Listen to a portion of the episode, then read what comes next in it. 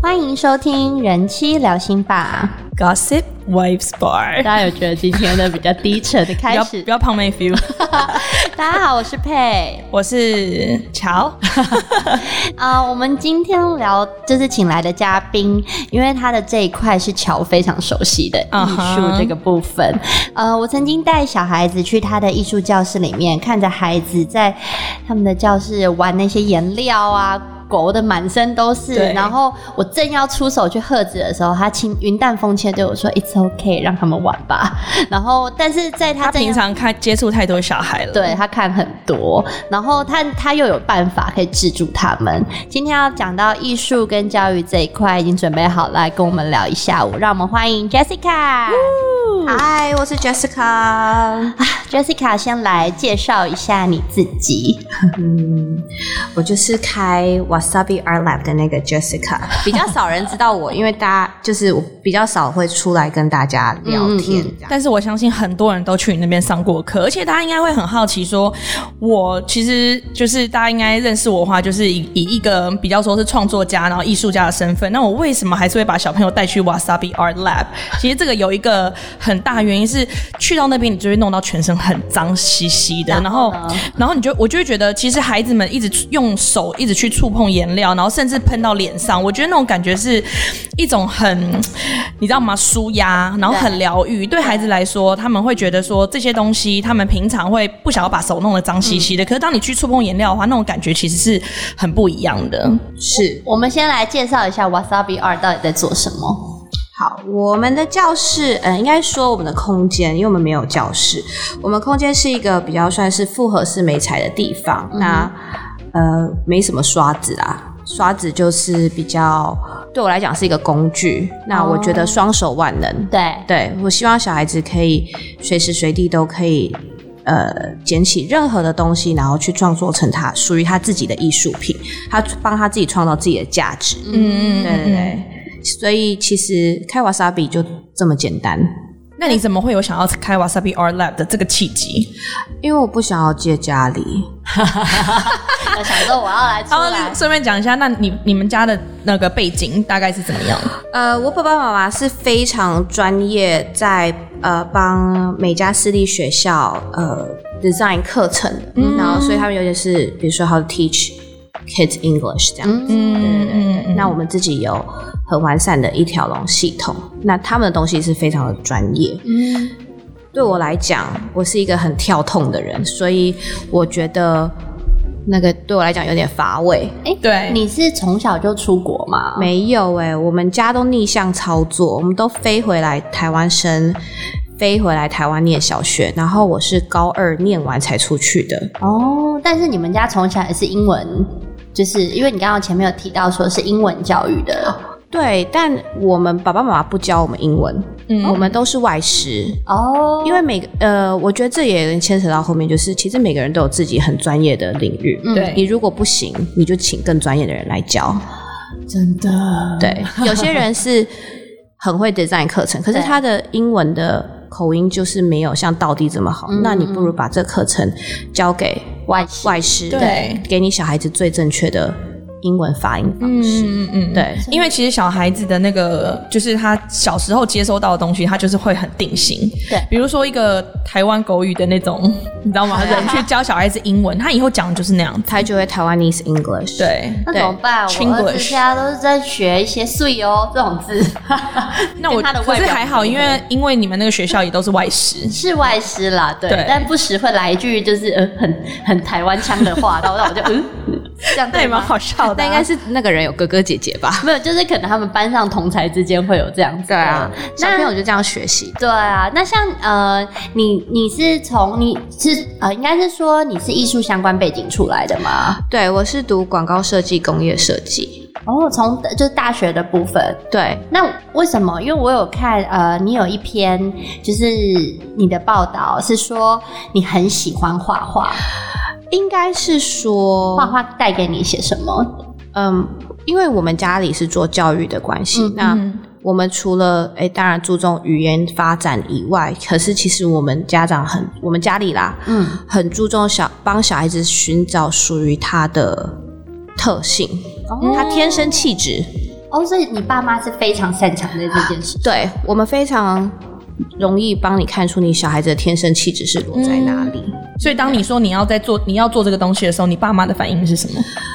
呃，其实我的性取向出来，就是性向测验出来，我其实是医科多于艺术，嗯，好有趣哦，医学的医学的医科。我们家两个小孩子都是。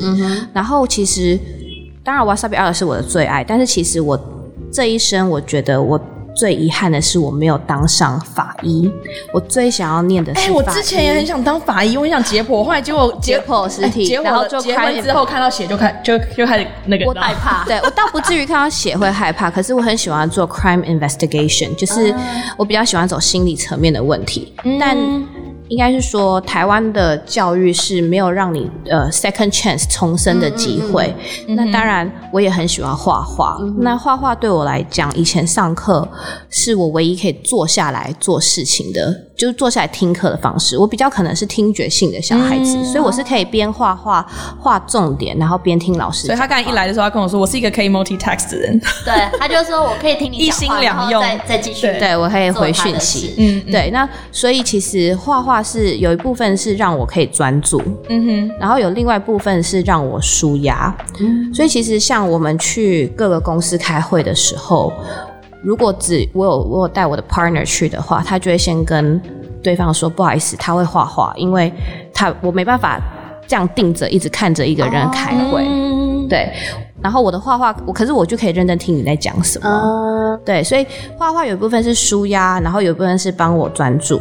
啊，我觉得这蛮酷的，要找找到小孩子专注的方方式。对，像我妹就是弹琴，哦，她可以边弹琴然后边边八卦。边弹琴边聊天，对，像我妹就是我妹是护理师，她小时候也是读读呃，她是三类组的，然后可是因为她很喜欢音乐，她的另外一块天生气质在音乐，所以我妹是有 Berkeley 的奖学金的，嗯，可是她是读三类组护理系出身的，人家 Berkeley 给她四年 scholarship 的那种，哇，对，小孩都超优秀，就是。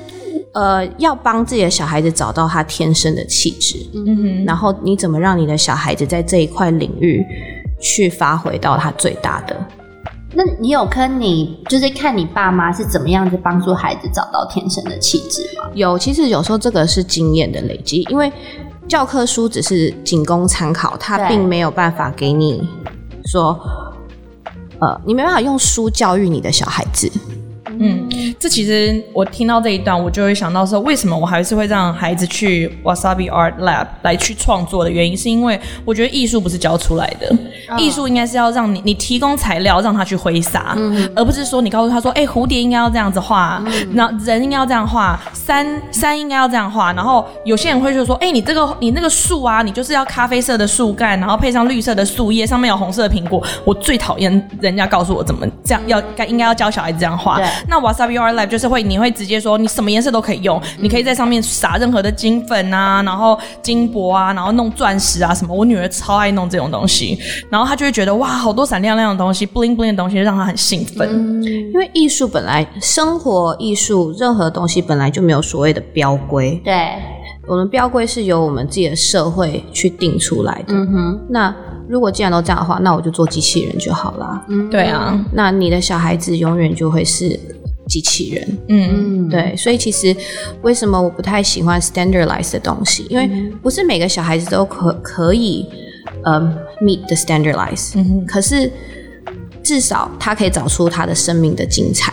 嗯，对。对，因为像我们今天，其实我生了三个，超也生三个，我们今天是有四个人在录音哦，还有一个在 Jessica 的肚子里面，对，还没出来，他现在三十六周，我们都一直说我们会不会录 podcast 录一录就好，我在这边帮你接生。应该蛮有经验的，对，而且才刚生完，期待，而且还想当法医，有没有？对，那像你对你的孩子，因为我知道你的呃老大现在一岁半，对你有跟你的爸妈就是讨论说，哎，要怎么样子，或者承袭他们的一些经验来去抓到他们的气质吗？其应该是说，如果你可以去了解整个小孩子的脑神经结构、生理结构，你会就会很清楚知道你要给你小孩子什么东西你。可不可以举个例子？比如说，好，我们很多小孩呃亚洲的家长啦，比较喜欢给小孩子包手包脚。嗯嗯嗯，我不知道这会不会引起公愤，不会不会不会但是呃，其实其实如果你有去认真读，其实我们脚趾头、脚底板、手指头的末梢神经是可以刺激大脑的。对所以我女儿从出生从来没有包过手没包过手，也没包过脚，甚至包巾都没有包过。嗯，然后我们就让她去尝试各个东西，然后不要因为你的以为你的小孩子很小，他听不懂。可以比如说像我女儿很小，一满月没多久，他就跟着我去上班了。嗯，他就看着这些色彩，然后听着各式各样不同人去讲话，嗯去做不同的大脑的刺激。所以我，我的女儿她学习力很快，嗯嗯嗯，然后她对于同龄的，就跟同龄小孩比起来，对于事物的敏锐度比同龄的又更快。嗯，并但是是因为我知道他这个时间点他是可以做这些事情，我并没有强迫他去听课。比如说像我们有呃小朋友去，我们那边有时候有 Hollywood 的老师去教 drama 舞，诶，我女儿就会去坐在那边听听，或者是跟着他现在会站了嘛，她就嗯自己跟着一起跳舞。可是她也就只有五分钟，可是这五分钟就对她人生来讲非常的绰绰有余。对，嗯，对，那他就会去慢慢，那你就可以慢慢去找。像我就会发现，哎，我女儿是很 sensitive 的小孩子，然后她是一个很小心翼翼的小孩子，她跟我很不一样。，对，比如说我走路肯定端端端走会跌倒，可是我女儿是不会让自己跌倒的，她会很确定她的一只手扶到另外一个地方，她才会去走路。确定自己是安全，安全的，他才会。所以其实你可以从很多小细节去观察你的小孩子。嗯然后，当然你说所谓的天生气质是什么物理物呃理科啊、文科啊什么，这个你可以随着时间，在以不补习的情况之下，去慢慢发现你小孩子属于什么。像我女儿就对球类真的很有兴趣，嗯哼，比如她看我看我我爸打高尔夫球，然后看我我老公打高尔夫球。哎，我们那时候买了一个那个高小高尔夫球杆给他，他就在那边自己挥。啊，然后他看到人家打篮球，他也就会这样咚咚咚。模仿能力，模仿能力很强，所以每个小孩子都是不一样的行为。像他就属于观察跟很小型的小孩，所以你就可以慢慢去找，说，哎，他喜欢什么？当然这不是定案，人生没有定案，他最后会决定他自己要什么。可是还会再变，对，可是你就可以慢慢去看，说你小孩子是属于哪一型的。有些小孩子就是聆听型的，嗯嗯，然后有些小孩子是 I don't care，嗯对，就是 I don't care，你就跌倒就跌倒。像我女儿是不会让自己跌倒，真的很好玩。我那时候也是自己生了小孩之后，才开始更认真观察很多小细节。对因为平常我可能接触的小孩就是一百二十分钟，对或者是半天，对你也其实很短暂。也看不到他们日常生活里面的一些小动作。对，那就要长时间观察。但比如我生了女儿之后，我就开始去看，然后所以我看到，就连比如说你们送小孩子来给我的时候，我就会发现，哎，我的观察的角度又不一样了。对，对。他会突然默默飘到我旁边，然后跟我讲我两个女儿不同的地方在哪里。真的，我觉得很有趣。我觉得很好玩，因为其实有时候大家都会说，呃，小孩子是父母的镜子，对，对，其实是真的，因为你就会看出哪个小孩子是跟谁。像我大女儿，我大女儿就是跟我老公哦，一模一样，很多。没关系，我老公听不到。对很多他们的动作，他们的动作，甚至个性，甚至回话的方式，嗯，或者是他在做人处事的方，其实他都可以。呃，展呃，就是展现展现父母的那一方，那你觉得你女儿天生的那种比较 sensitive 的那种部分是也是遗传你老公吗？还是你觉得你自己也也是那种属于那种 highly sensitive 的那哦，我超级不 sensitive，我大概是人生少了五条筋以上。哎、可是这个这跟少少一根筋没有关系哦。我其实很不 sensitive，、欸、那你对周遭的东西，因为人家都说艺术家就是会对周遭那种色彩啊、气味啊味、视觉啊，那些都算哦。我应该对色彩比较敏锐，嗯哼，但是我的个性是 I don't care about other people，就是、哦，你也是就有自己的一个 防护罩，我觉得 artist 很多都是我觉得也不算防护罩、欸我觉得就比较像是，看淡。我觉得我就做我自己，你也能你也不能拿我怎样。哦，但我们家有一个文明规定，就是你既然要做你自己，就有本事要做你自己。所以，比如说你闯的祸，你就有办法自己去收拾收收拾，自己帮自己擦屁股。因为我小时候非常的皮，我爸妈大概平均三个礼拜要去学校一次的那一种。嗯，那可是我觉得越皮的小孩越有创造力耶。可是我都会让自己没事，比如说我可能就呛了一个教官。然后我就去拿一个台湾演讲第一名，最后是董事长保我的之类的这种，哦。就是我会想办法让自己我生存下来。拉风，这种就是没关系，因为我也够屌，所以我犯错。对，对我小时候就这么皮，我从国中开，我最叛逆大概是国中跟高一，嗯嗯，对，嗯然后所以我爸妈真的是，那当然是我们家事业起来的时候，所以我爸妈那时候也是最头痛的。你爸妈对。那时候为什么会想要做就是补教系列？哇，为什么有做问过他们？因为我妈那时候回来，我妈在美国，我爸是 Harvard 的样子，对，然后我妈他们都是读教育会计体系的。什么？我我爸是 Harvard 的样子，I don't even know，因为因为他说他读过 Rhode Island，他也读过 Harvard，so I don't know which one he graduate。对我来讲没差，因为学历不是什么对我来讲不是什么大事情。对对对我们我们这种肤浅的，就会一直讲，哎，我爸 Harvard，对对对 工作在 NASA，但是应该是说，我妈妈也是读教育的，她后期是读，她小时候是很辛苦出来，所以她读会计。对，然后后来她到美国之后，跟我爸两个人，然后我爸就是读 design，然后跟 business，、嗯然后我妈就是读 education。哦，你们家人也都是属于是像也有兼顾到美，嗯然后还有就是教育这些都已经在在先打底啦。对对，算是。然后后来他回台湾之后，他就觉得台湾的英文是非常的填鸭式吗。对。然后那时候还有 KK 音标，我妈就说人家在用 phonics，你在用 K 音标，所以他为了我们才开了哦，教育教呃美美语补美语习班补习班。对。然后最主要是因为 we can't afford TAS as well，那时候哦 TAS 也是很昂贵的。对，现在也很昂贵。对，现现在听说也蛮贵。但是你的口音就是完全听不出，就是是一个在台湾到国高中才出国的人啊。呃，对，而且我们都读公立学校，我们家不读私立学校。哇，对，那最主要是因为一方面是没办法 afford，然后另外一方面是 she have her own system，嗯所以这个 system 最后是被很多美国呃各个厂商，甚至台湾很多国际学校来开发的时候，他都找我妈去帮忙。嗯，只是我妈是一个在她专业领域非常专业的人，她完全不是个商人。现在对你妈的这一套领域，我非常的有兴趣。你们可以下次采访她，因为很多人来了解，真的可以来邀邀一下。你可能要录三集，因为她太爱讲话了。给他。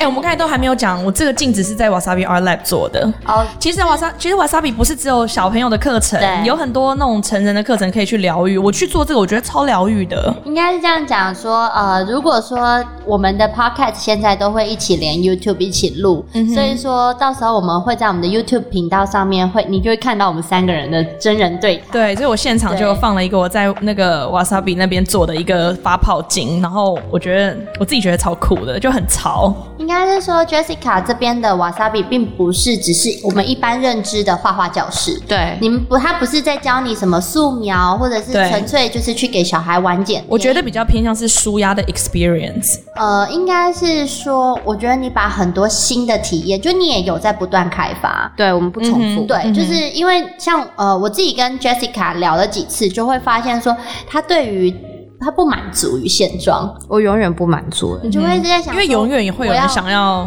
我要怎么样子去开发新的媒材、新的素材，然后让整个的就是小朋友的体验，甚至就像你呃刚刚乔提到的，就是延续到大人体验都会更丰富。这是 Wasabi 啊，我觉得给大家一种就是刚刚乔讲疗愈的状态。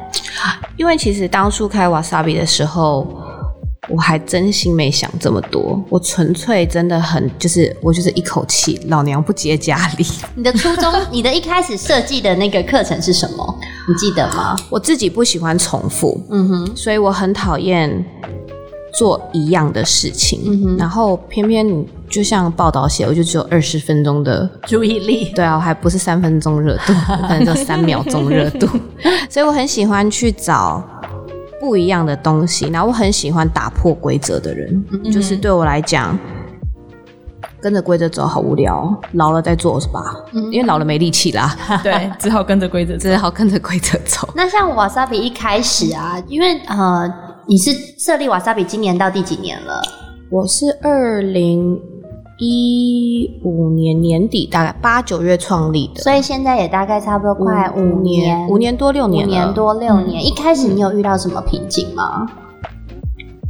我觉得我算我我坦白说，我觉得我很 lucky，因为瓦萨比起家并不是网络起家，也不是妈妈起家，我起家是靠一群阿公阿妈。哦，真的吗？怎么说？因为我刚好我们的点在大湖山庄街，哦，我知然后道。很多会有阿公阿妈去登山，嗯哼，对，然后嗯。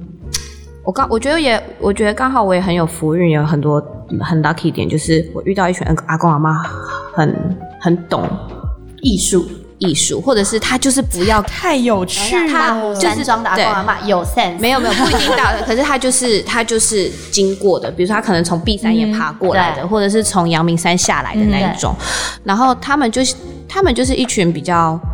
呃，前卫思想的，就是他们不喜欢素描水，但素描水彩没有不好，对，素描水彩是练技术，它是用时间练成的，他就喜欢小孩子这样子，嗯哼，很疯狂，然后画每个人画出来的东西都不一样，然后所以他们就会逼着他的媳妇啊，或者他儿子女儿带，小孩去上画室。对，所以其实我的地缘生只占了 five percent 嗯哼，哦，的原因就是。这个就是因为我的外县市生很多，就是很多真的人都会特别过来，都是阿公阿妈，然后我们才慢慢的稍微做起来。哦，对，然后后来我们遇到了比较大的困难点，就是因为我不愿意把我教室分割成两间教室，嗯嗯，所以其实我们一直能收的人都有限。因为你的等于是说你的翻转率。就是翻桌率很低翻对翻桌率很低，嗯因为你一个空间，假设因为像呃，我我我跟乔带过小孩去 Wasabi Art 那边，就是呃跟 Jessica 这边有玩过一些就是好玩的课程，那它的 limit 大概就是限制大概都八到十个小朋友，六到八。六到八最多。嗯嗯。嗯那其实六到八一次两个小时，对一般来说的画画教室，这是一个翻桌率很低的通常的至少都会有三间教室。对，就是要分割。对，但因为我不愿意，因为我觉得小孩子应该要有足够的空间。空间当他想要自闭的时候，或者是他想要 walk around 的时候，他是有空间可以去自己走一下，再回来找我们的。哦对我希望小孩子是很自在的，对，然后我们也没有压下课时间。哦，嗯对，我们是收费是收九十到一百二，对。但老实讲也很少在一百二十分钟内结束了我。知道，因为像上次有一次，我们四点多，哎，四五点开始一个课程，嗯，然后我自己，因为大家都知道我是非常热爱把时间排得很满的人，然后我就在抓好这样子的话，我差不多八点之前可以到家，结果那天玩到快九点，超 超久。然后重点是我们那天在画画，就是像刚刚 Jessica 讲的，就有很多阿公阿妈在外面一直透过那个橱窗一直在看小看里面在做什么。嗯我觉得这是一个让我很感动的事情的原因，是因为你会看到。这个教室蕴含的不是只有艺术，它是满满的生命能量。对，就是阿公阿妈可能在外面看，你就会看到小朋友在那边挥洒。如果我今天是我经过，我就会觉得天哪，里面看起来也太好玩了吧？对，对，我觉得是这样。所以我很喜欢做别人不会做的事情，嗯然后去挑战别人不敢做的事情。然后我永远都是在挑战极限啊，挑战挑战我爸妈的极限啊，挑战学校的极限啊，挑挑战呃社会观社会的极限啊之类的这种，或者大家对于艺术的极限这样子。诶，那像你妈有就是在教育的部分有给你什么建议吗？我们呃，他常常给我很多建议，但呃，我觉得这种建议是随着时代你要去做自行的调整，嗯哼当然就是做所谓有智慧的选择。嗯那我们家最常跟任何的家长聊天，或者是跟任何人讲，就是你如何帮你的小孩子选对老师。哦这超重超重要对，那很多人都觉得哇，这个老师学历是怎么样？这老师什么样？有比赛，有得国奖，其实这些老师都很厉害。只是每一个小孩子的年龄层，每个接触的阶段是有不同的老师。嗯我们比如说，呃，先讲艺术好了，艺术比较难，我们讲钢琴好了，比较大众的。对，好，当你小孩子还很小的时候，他只有三岁四岁的时候，你要让他坐在钢琴前面弹一个小时吗？还是一个半小时，一直练习一样东西吗？像我就不会，我会想去找启蒙老师。嗯哼这个老师不见得学历很厉害，他也可能也没有得过奖，甚至也没有出国念过书，或者是他根本就默默无闻。可是他让我的孩子进入音乐这块领域是他很喜欢的，哼，让他爱上这个让我让我孩子爱上音乐，嗯哼，这很重要，因为你不爱你不会练习。完全懂。我昨天才在打骂声中没有啦打，就是在骂声中逼迫孩子练钢琴。那启蒙这个老师很重要，是为什么？因为我他让你小孩子认识最基本的东西，嗯然后让他认识音乐这块领域。嗯，好，我们大概可以分三个阶段。那第二个阶段，你就会找一个很严格的老师，当他开始在练所谓的技术，嗯哼，比如说我要跳音、弹音啊，什么之类视谱啊，什么之类的这种，他必须是需要练习，然后是需要 long term 练习下来的，要很严格。比如说不行，重弹，不行，重弹。这个老师是最严格，但他也不见得是最厉害的，但他知道怎么教你的小孩子到另外一个领域，因为他到下一个阶段，他就会海阔天空了。哦，比如说我的手指肌肉够了，嗯哼，还是可以怎么爱怎么弹就怎么弹，我也可以弹一个小时，可以弹两个小时。为什么？因为有一个老师逼你在做这件事情，然后让你把你的基本功很扎实的打出来。嗯哼，那你是不是哎弹顺了，肌肉也够了，哎，然后视谱能力也变很厉害了？你开什么谱，他都可以什么？嗯哼，就是他都可以视谱，然后也可以享受在音乐里对，然后他也不会觉得，他一开始一定很痛苦，所有东西学习都是痛苦的，没有快乐学习这种东西。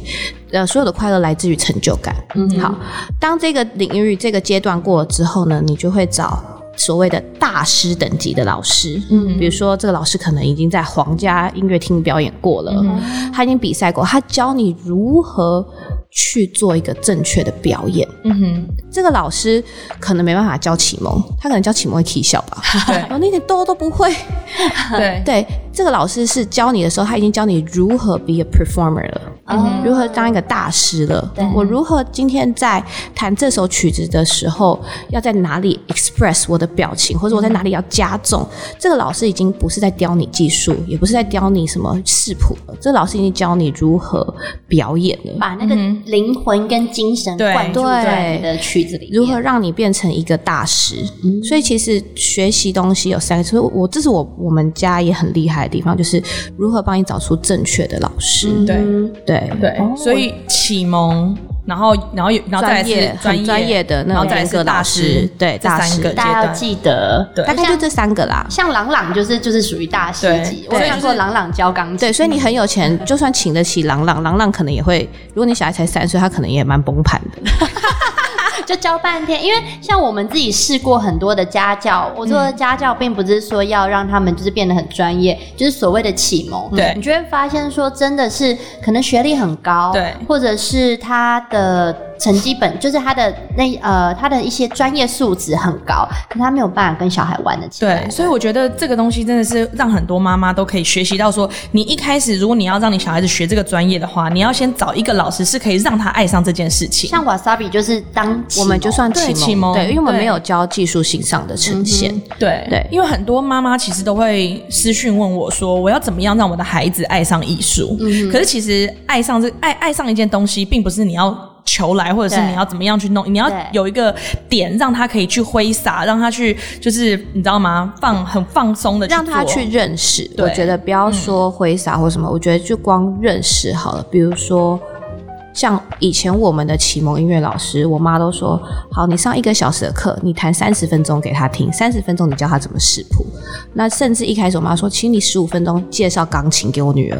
嗯，所以我我们对钢琴的结构很了解，对三角钢琴，而且我们是把钢琴拆掉的。嗯嗯嗯，对，怎么做？所以我妈当初在帮我们找音乐老师，所以说我本人没有任何音乐慧根，其实我学的很痛苦。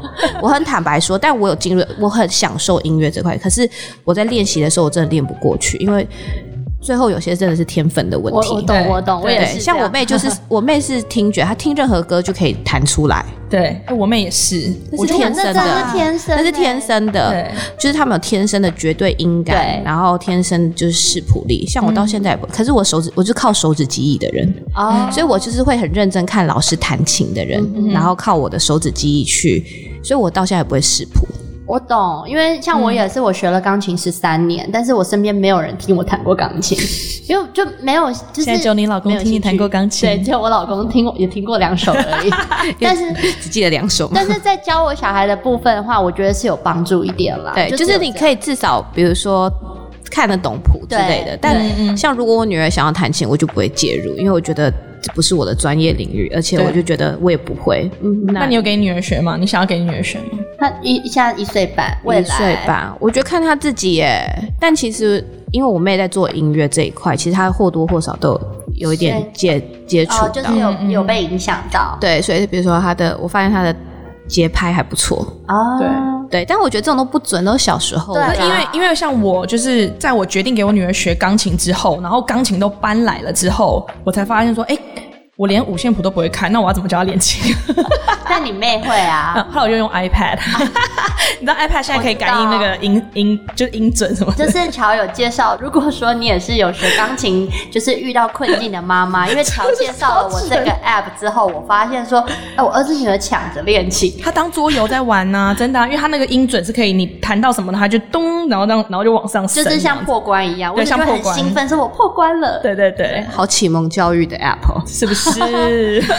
好，我们以上的内容呢，因为跟 Jessica 实在是聊了太开心了，所以我们还有很多很多精彩的会留到下个礼拜再来继续。对请大家要不能错过哦，一定要下一下一集里面有非我跟你讲，常多很多人其实都是一直你知道吗？敲碗子敲敲碗 敲碗敲碗在等待，所以你根本就你知道吗？我不用担心吗？对你不用担心，No worries。OK，如果你想要听我们的 Podcast，可以在 Apple Podcast、Sound On、KKBox、Spotify，我们每周四更新。拜拜，拜拜。